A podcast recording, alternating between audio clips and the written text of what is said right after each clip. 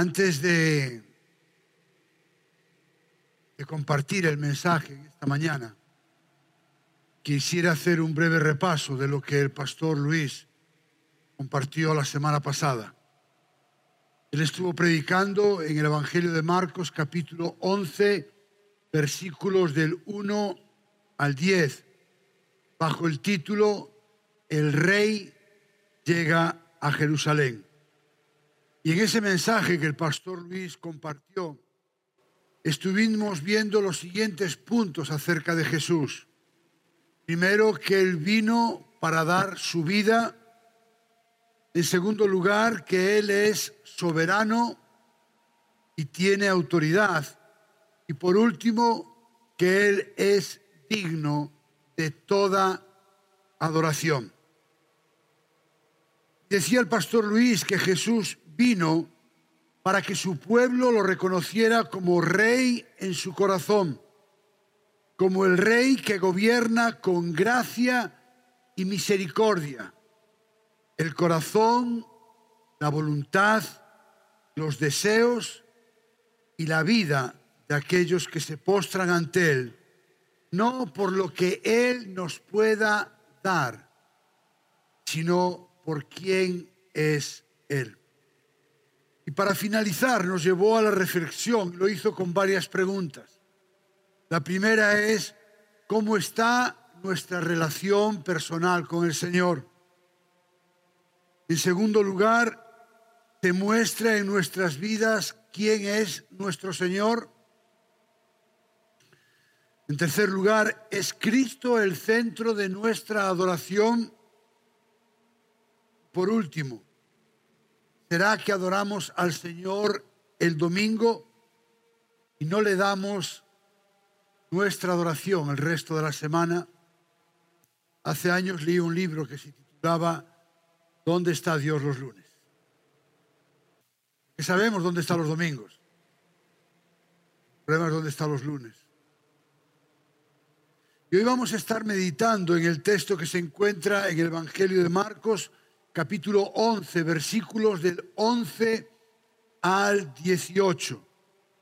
Y lo vamos a estar eh, predicando bajo el título La reprensión del rey. La represión del rey. Y vamos a estar viendo dos puntos, básicamente. Uno, Jesús y la falta de fruto. Y en segundo lugar, Jesús y la corrupción espiritual. Jesús y la falta de fruto, Jesús y la corrupción espiritual. Eh, vamos a leerlo. Marcos 11, del 12 al 19. Dice así la palabra del Señor. Al día siguiente, cuando salieron de Betania, Jesús tuvo hambre y viendo de lejos una higuera con hojas, fue a ver si quizá pudiera hallar algo en ella. Cuando llegó a ella, no encontró más que hojas, porque no era tiempo de higos. Jesús, hablando a la higuera, le dijo, nunca jamás coma nadie fruto de ti. Sus discípulos estaban escuchando. Jesús, perdón, llegaron a Jerusalén y entrando Jesús en el templo, comenzó a echar fuera a los que vendían y compraban en el templo. Volcó las mesas de los que cambiaban el dinero y los asientos de los que vendían las palomas y no permitía que nadie transportara objeto alguno a través del templo. Y les enseñaba diciendo, ¿no está escrito, mi casa será llamada casa de oración para todas las naciones? Pero ustedes la han hecho cueva de ladrones. Los principales sacerdotes y los escribas oyeron esto y buscaban cómo destruir a Jesús, pero le tenían miedo, pues toda la multitud estaba admirada de su enseñanza. Cuando atardecía, Jesús y sus discípulos solían salir fuera de la ciudad. Marcos acaba el relato de la entrada triunfal de Jesús en Jerusalén, diciendo en el versículo 11 que Jesús entró en Jerusalén y fue al templo. Escuche bien, él hace su entrada triunfal en Jerusalén, donde todos lo están aclamando, ¿verdad? Osana, Osana, bendito el que viene en el nombre del Señor. Podríamos decir que Jesús eh, estuvo en olor de multitudes, lo vitoreaban, lo adoraban. Pero es interesante y lo primero que llama la atención es que la entrada triunfal del rey a Jerusalén no concluye en un palacio, sino en el templo. Por la sencilla razón de que su reino era espiritual y eterno y no temporal. Recordemos que el mismo Jesús afirmó en Juan 18, 36 las siguientes palabras, mi reino no es de este mundo. Y Marcos nos dice que después de mirar todo alrededor, salió para Betania con los doce discípulos, siendo ya avanzada la hora. Aunque no nos dice qué es lo que vio Jesús, solamente dice que miró alrededor, por lo que veremos más adelante. Podemos afirmar que Jesús sintió dolor, enojo y una ira santa. Pero era de noche. Entonces decidieron pasar la noche en Betania, que estaba aproximadamente a una milla y media de Jerusalén. Y aunque el texto no nos lo dice, pero por el contexto del Nuevo Testamento y de los relatos de los Evangelios, podemos afirmar que con toda probabilidad Jesús se había hospedado en la casa de Lázaro y sus hermanas Marta y María, con los que tenía una buena amistad. Así que después de esta breve introducción vamos a ver el primer punto que dice Jesús y la falta de fruto. Así que después de pasar la noche en Betania, descansar, regresaron nuevamente a Jerusalén. Y dice Marcos que Jesús tuvo hambre. Versículo 12. Y aquí podemos ver en esta actitud, en esta afirmación de que Jesús tuvo hambre, podemos ver que su perfecta humanidad, sujeta, por tanto, a los apetitos y a las necesidades, escuche bien, no pecaminosas. Jesús estaba sujeto a apetitos y necesidades no pecaminosas, pero sujeto como nosotros.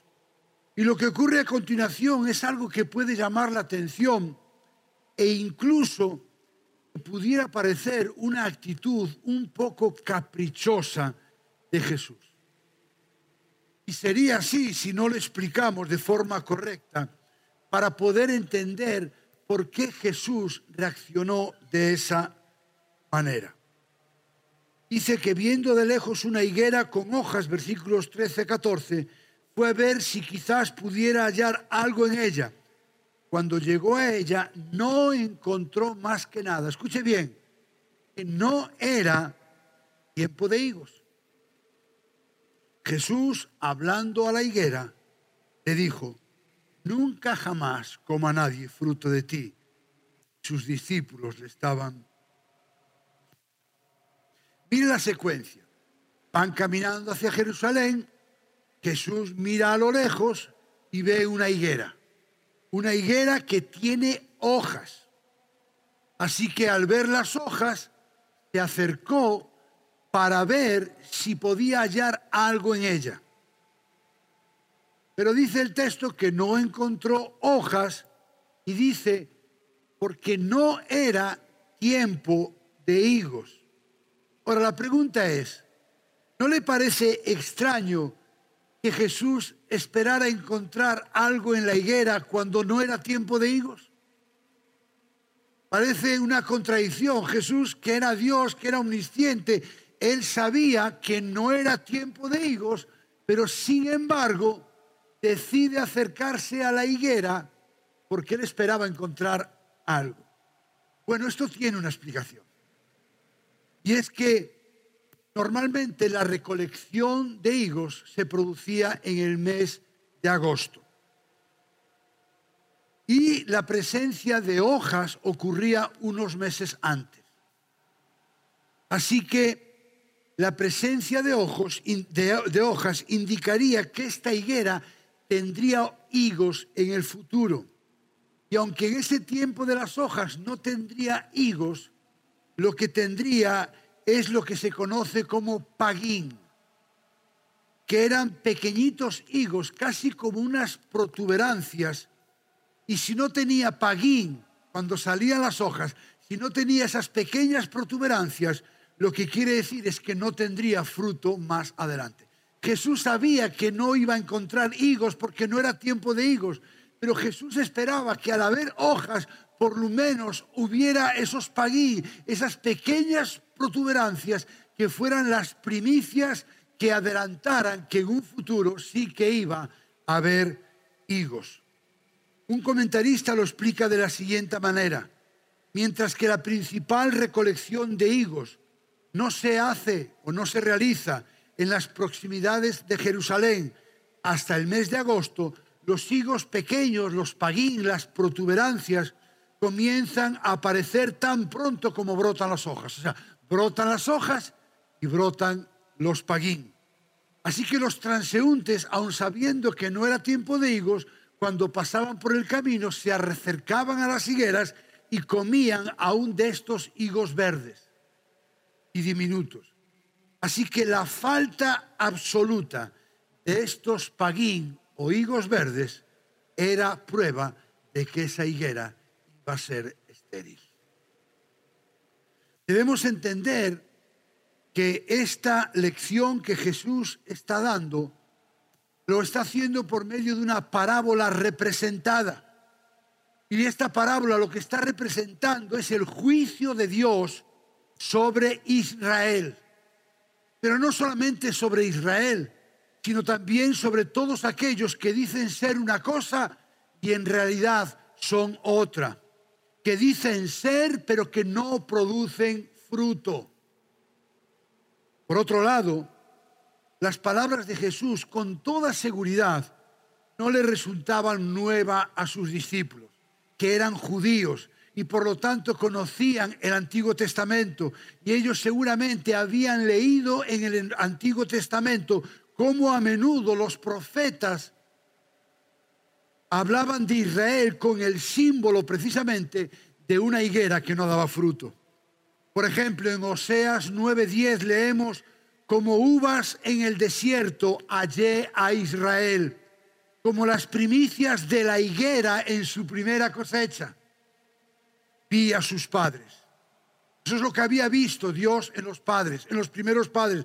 Dice, pero fueron a Baal peor y se consagraron a la vergüenza y se hicieron abominables como lo que amaban. Y el versículo 16 dice, Efraín está herido, su raíz está seca, no darán más fruto. Y en Miqueas 7:1, ay de mí, porque soy como los recogedores de frutos de verano, como los rebuscadores de la vendimia. No hay racimos de uvas que comer, dice el Señor ni higo temprano que tanto deseo. Jesús vio de lejos la higuera y se acercó porque vio que tenía hojas. Y aunque no era, como he dicho, temporada de higos, sus hojas daban apariencia de fruto. Pero Marcos dice que no encontró más que hojas. Jesús, como los profetas del Antiguo Testamento, tomó un objeto, en este caso una higuera, para denunciar la vida sin fruto. En definitiva, para denunciar el pecado de la hipocresía. Así que Jesús maldice a la higuera por su apariencia engañosa, sugería una gran productividad con esas hojas, pero en realidad no tenían nada. Debería dar fruto, estaba vacía. Hay un autor que dice, cuando el Hijo de Dios visitó a su pueblo, lo halló haciendo grandes profesiones de santidad, alardeando de su superioridad bondad y manteniendo una cierta forma de piedad, pero debajo de toda su hipocresía no pudo hallar frutos de justicia. El ministerio de Jesús estaba a punto de concluir. El pueblo que había sido especialmente preparado para su venida iba a repudiarlo. Por ello, condenó la higuera a la esterilidad como profecía del juicio próximo de Dios sobre una nación que había sido estéril e infiel. ¿Por qué Jesús hizo esto? En primer lugar, porque Jesús era Dios. Y su deidad, su deidad, queda de manifiesto en la autoridad que él demostró y el poder que ejerció precisamente para reprender, para maldecir la higuera. Y dice Marcos que sus discípulos le estaban escuchando, que llegaron a Jerusalén. Ya a partir de aquí vamos a meditar en nuestro segundo punto, ¿verdad? Jesús y la corrupción espiritual, versículos del 15 al 19. En esta porción Marcos dice que entrando en el templo comenzó a echar fuera a los que vendían y compraban en el templo. Volcó las mesas de los que cambiaban el dinero y los asientos de los que vendían las palomas. Y no permitía que nadie transportara objeto alguno a través del templo. Para empezar, sería interesante aclarar que la parte del templo donde ocurrió este acontecimiento es lo que se conoce como el atrio de los gentiles. Y era, eh, y aparecen en este momento, aparecen varios personajes. Primero estaban los que vendían y los que compraban. Es decir, recordemos en primer lugar que los animales eran necesarios para los judíos, para que ellos pudieran hacer sus ofrendas en el templo, ofrendas de sacrificio en el templo.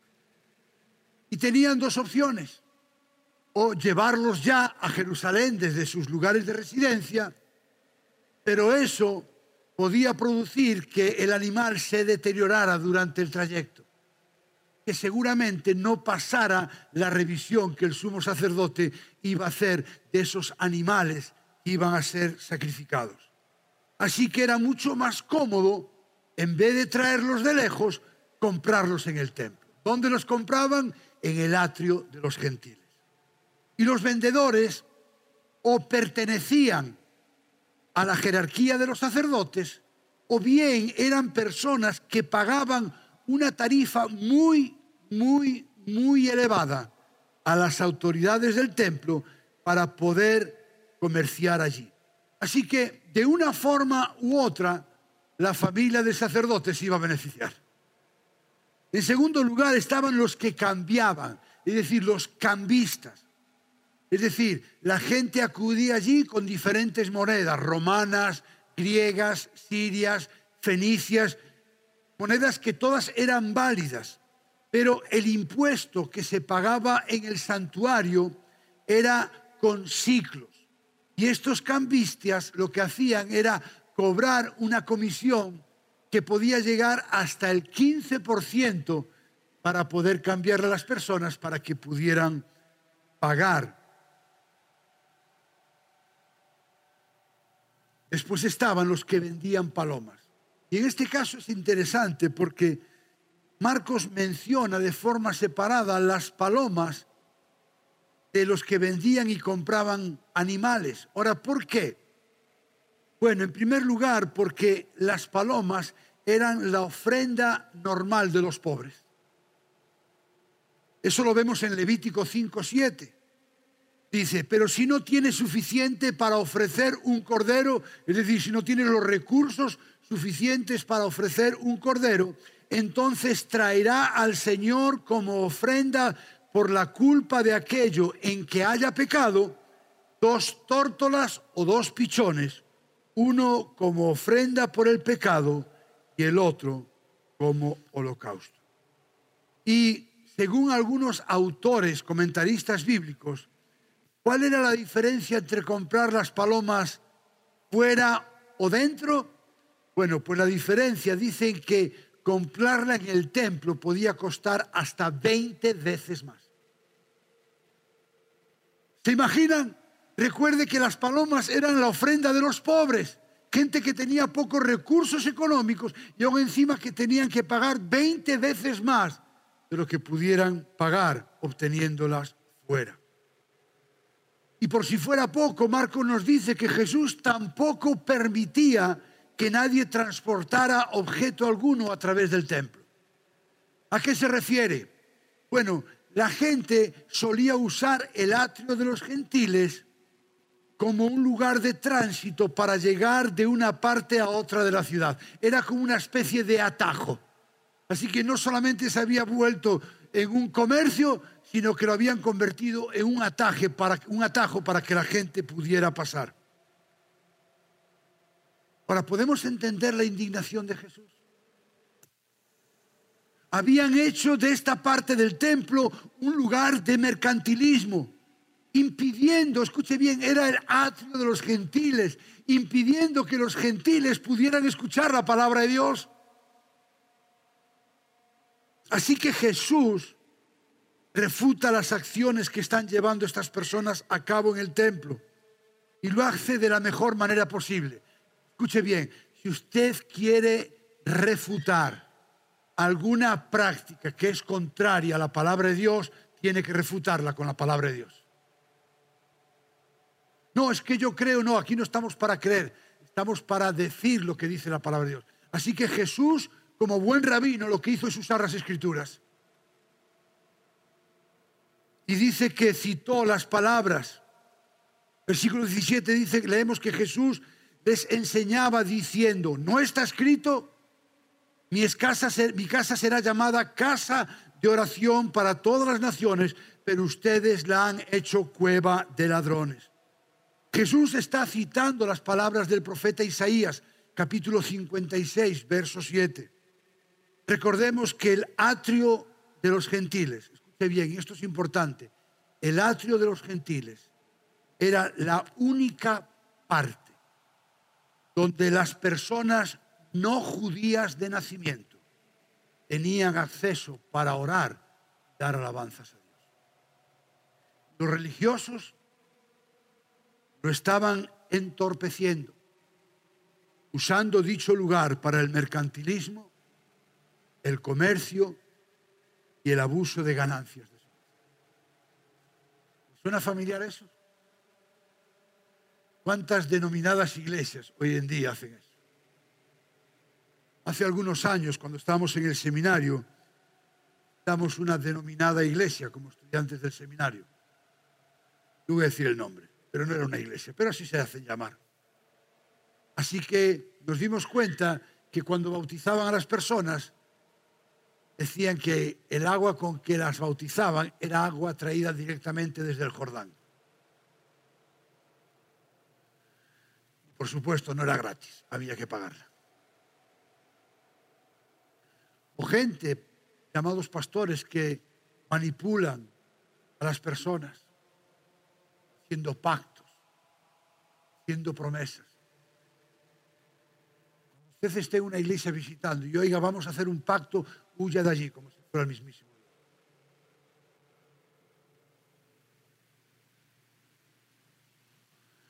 Lamentablemente hoy en día mucha gente está comercializando con el Evangelio.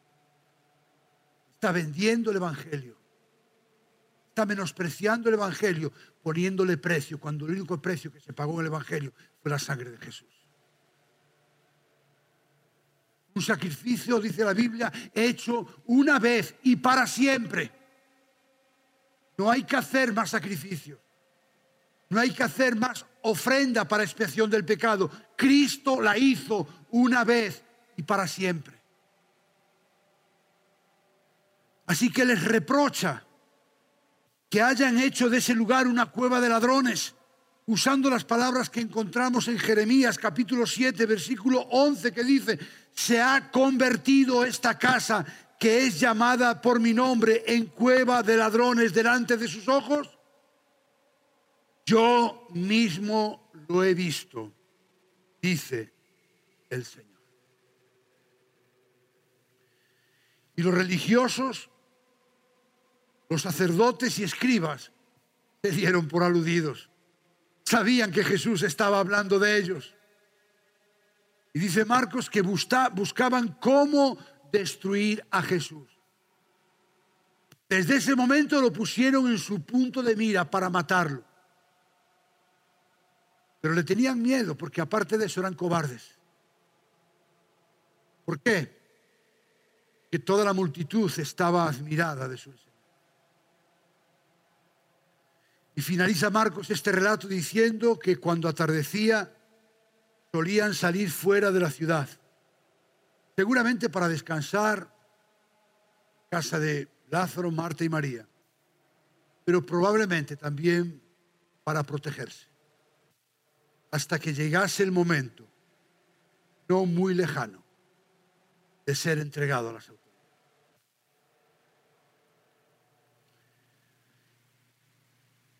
Y a modo de conclusión, quiera leer unas palabras del Señor Jesús. El Señor Jesús en el Evangelio de Juan, capítulo 15, versículos del 1 al 8, dijo lo siguiente. Yo soy la vid verdadera.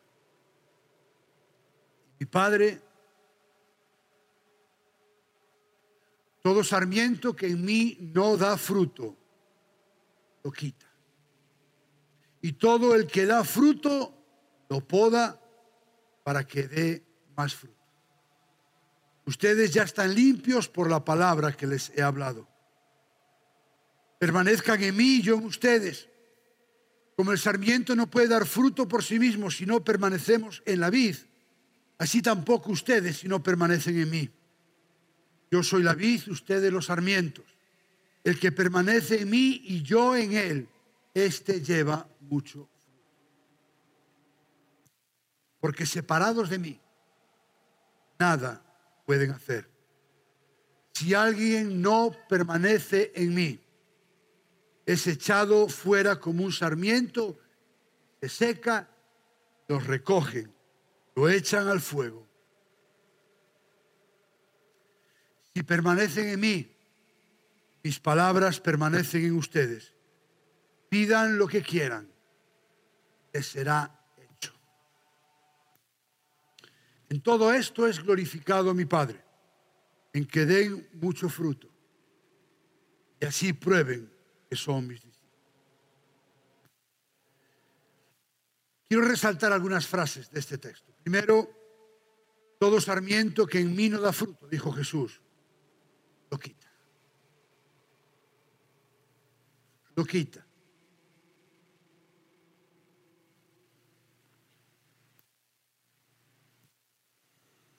Es interesante y todo el que da fruto lo poda. ¿Sabes lo que es una poda? Las pruebas, las dificultades, las crisis, los conflictos, todas esas situaciones difíciles son una poda para que demos más. Por eso dice Pablo a los romanos que a los que aman a Dios todas las cosas les ayudan. Muchas veces usted y yo vamos a necesitar ser podados. Vamos a necesitar ser tratados. A veces vamos a tener que ser disciplinados, pero con el propósito de que lleguemos a dar más fruto. También Jesús dijo que separados de Él nada podemos hacer. Nada. aunque aparentemos que estamos haciendo algo, Jesús dijo, nada. Como les digo muchas veces en el español de España, nada es nada, no sé en su país. Es nada.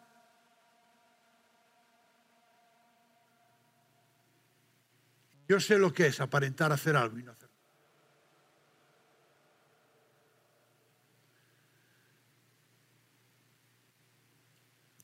Si quiere vivir para la gloria de Dios, es fruto. Porque dice Jesús que el fruto es lo que va a probar que usted es un discípulo. No son las palabras, no son saberse versículos de la Biblia de memoria, es el fruto. El fruto seremos. Y en esta conclusión quisiera acabar con dos citas de Ryle obispo anglicano del siglo XIX, acerca de estos dos relatos. Primero dice, debe haber fruto en nuestros corazones y fruto en nuestras vidas. El fruto de arrepentimiento hacia Dios, fe hacia nuestro Señor Jesucristo y verdadera santidad en nuestra conversación. Sin esos frutos, dice Ryle, una profesión de cristianismo solo nos hundirá más en el infierno. Escuche bien, sin esos frutos, una profesión de cristianismo solo nos hundirá más en el infierno. Lo que está diciendo es que el verdadero creyente da fruto, en mayor o en menor medida, pero da fruto y no da fruto en absoluto, que no es creyente. Eso es lo que dice la palabra de Dios. En segundo lugar, dice Ryle, cuando vayamos a la casa de Dios, preocupémonos de acudir con seriedad, no ofrecer, no ofrecer un sacrificio engañoso. Recordemos dónde estamos, lo que hacemos, a lo que nos dedicamos y en presencia de Cristo. Cuidémonos de darle a Dios un culto meramente formal, mientras que nuestros corazones están llenos del mundo. Cuidémonos, dice Ryle, de no permitir compraventa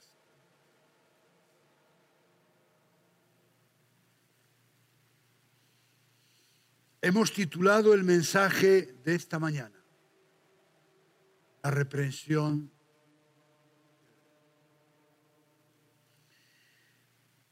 Yo he de reconocer que he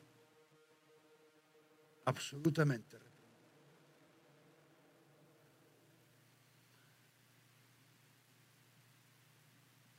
Acabé el mensaje ayer por la noche. por la mañana repasándolo en mi casa. Fue reprensión. Sabiendo que puedo aparentar algo, entiendo que los ojos es nada.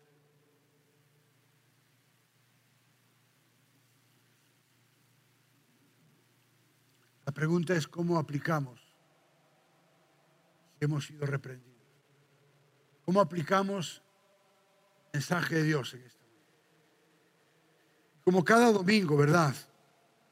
Yo espero que anhelemos ser desafiados, confrontados y transformados por la palabra de Dios. Y la evidencia de que eso ha ocurrido es estamos dispuestos a aplicar es decir, a ponerla en práctica, para no ser solamente oidores olvidadizos. En este día quiero que podamos ser llevados a la reflexión, por medio de algunas preguntas que nos van a ayudar o a permitir identificar cómo están nuestras vidas, qué es lo que Dios espera de nosotros. La primera pregunta es, cómo está siendo nuestra relación.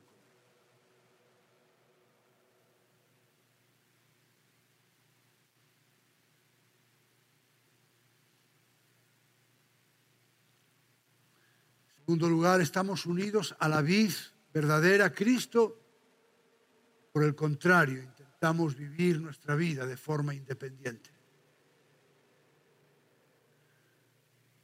Pero quiero decirle que aunque lo intente, no lo va a conseguir, porque separados de Él nada podemos hacer.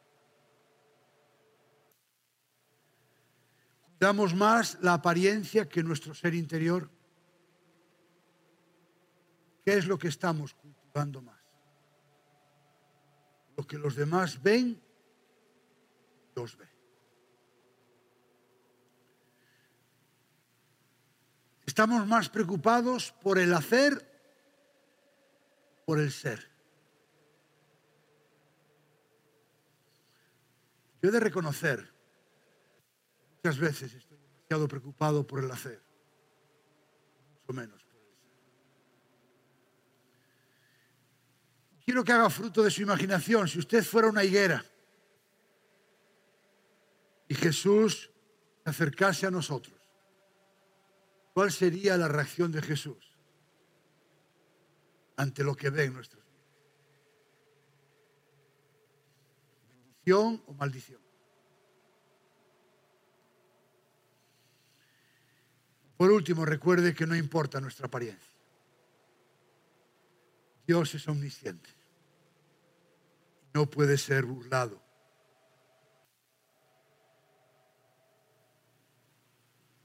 Yo no sé usted, pero después de preparar este mensaje, lo único que me queda por hacer es arrepentir.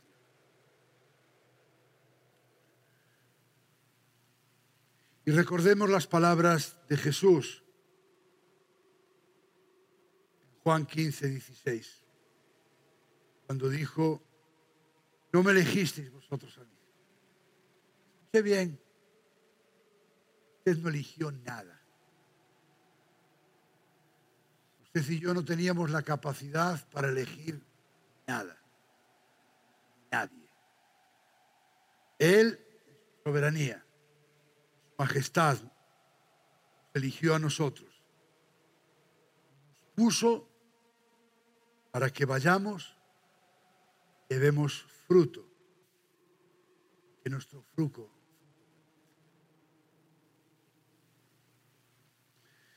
Dios ha hablado.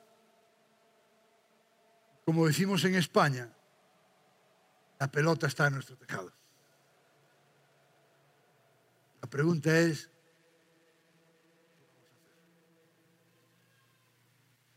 ¿qué vamos a hacer con nuestra Si usted no es creyente, bien está en este lugar nos ve por los medios sociales.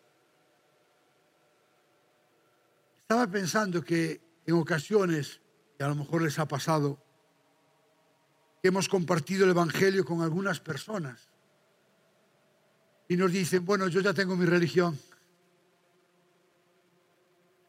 O creen que, bueno, yo ya soy una persona bastante religiosa.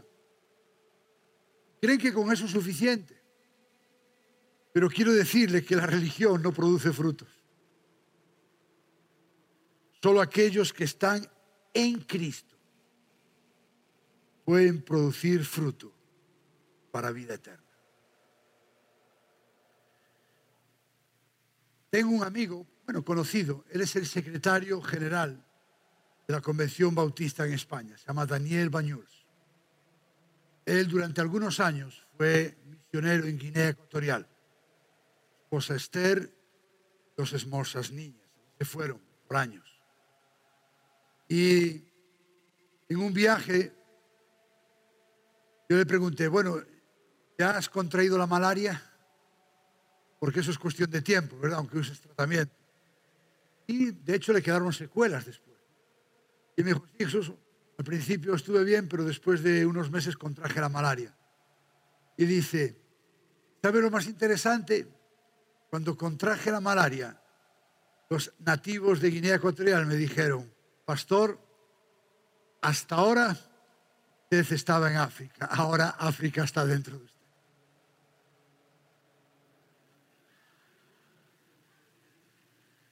¿Qué quería decir?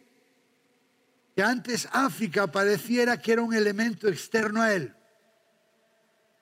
Pero en el momento que él contrajo la malaria, algo tan característico como un país africano empezó a vivir dentro de él.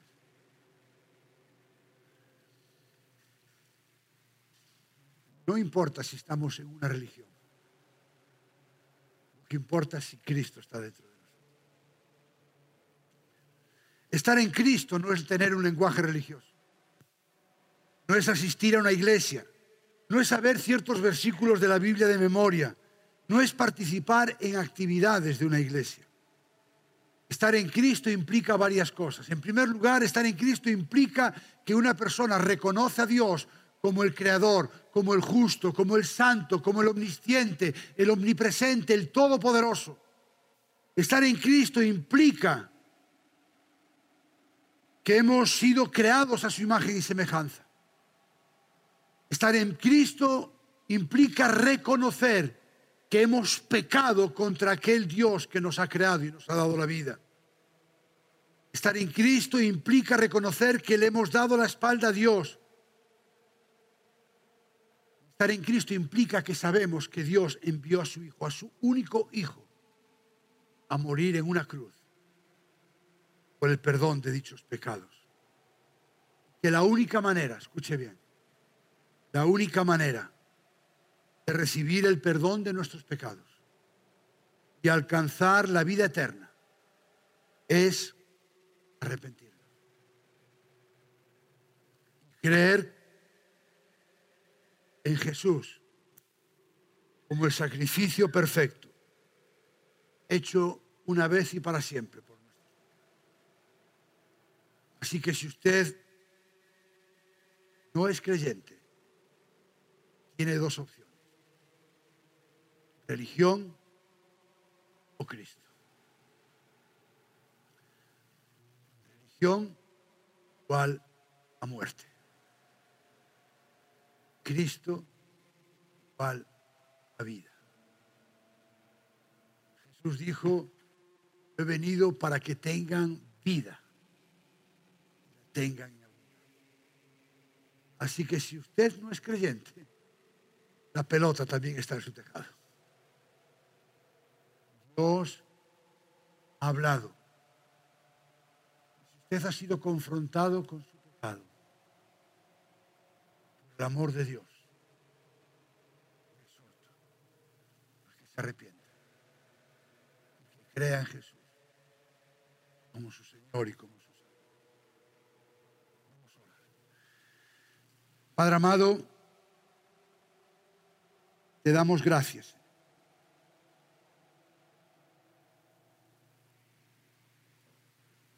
Por tu palabra.